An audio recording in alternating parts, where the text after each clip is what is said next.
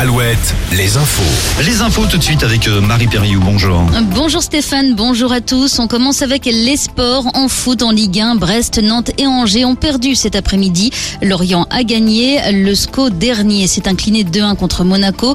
Nantes est en mauvaise posture. Les Canaries restent 17e et donc relégables après leur défaite 2-0 face à Strasbourg. Quant à Brest, le maintien n'est toujours pas acquis. Les Brestois qui ont perdu à Lorient 2-1 sont 15e. Les Merlus, eux, sont 9e. Lyon-Montpellier, c'est en ce moment, c'est la mi-temps, il y a 2-1 pour Montpellier. En rugby, le Stade Rochelet va-t-il garder la tête du top 14 à l'issue de la 24e journée? Réponse ce soir après le match Toulouse-Bordeaux-Bègle. Le Stade toulousain qui est à 3 points des maritimes.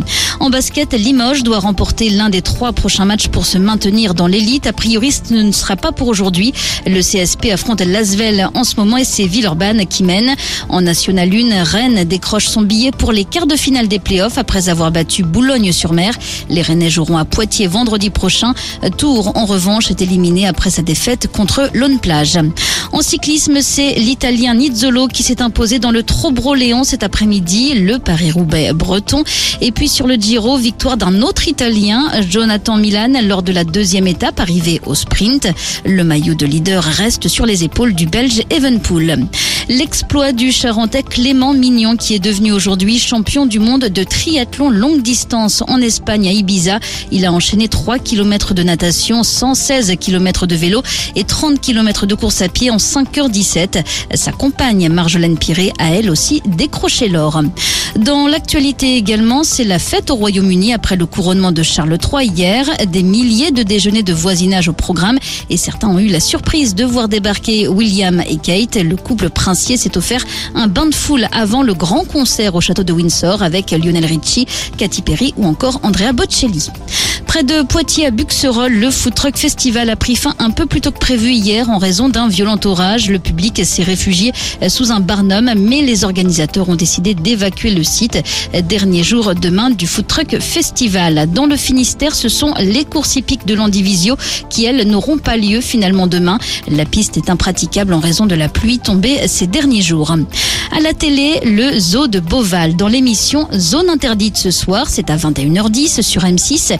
L'émission s'est plongée dans les coulisses de la grande volière sud-américaine qui a été inaugurée il y a un mois, jour pour jour, un projet pharaonique que nous chiffre Rodolphe Delors, le directeur général associé euh, du zoo de Beauval.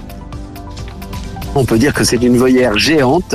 C'est la plus importante voyère d'Europe, la plus grande voyère d'Europe en superficie, en hauteur également. Un hectare 6, 35 mètres de haut, des centaines d'oiseaux sud-américains. C'est certainement une des plus importantes euh, constructions du zooparc de Beauval. Et combien d'euros a coûté cette volière? Ce sont 60 millions d'investissements au zooparc de Beauval sur deux ans. Euh, cette volière sud-américaine, c'est 14 millions. Des propos recueillis par Bastien Boujard. Retrouvez toutes les infos sur alouette.fr. On passe à la météo. La météo avec manouvellevoiture.com. Votre voiture d'occasion disponible en un clic.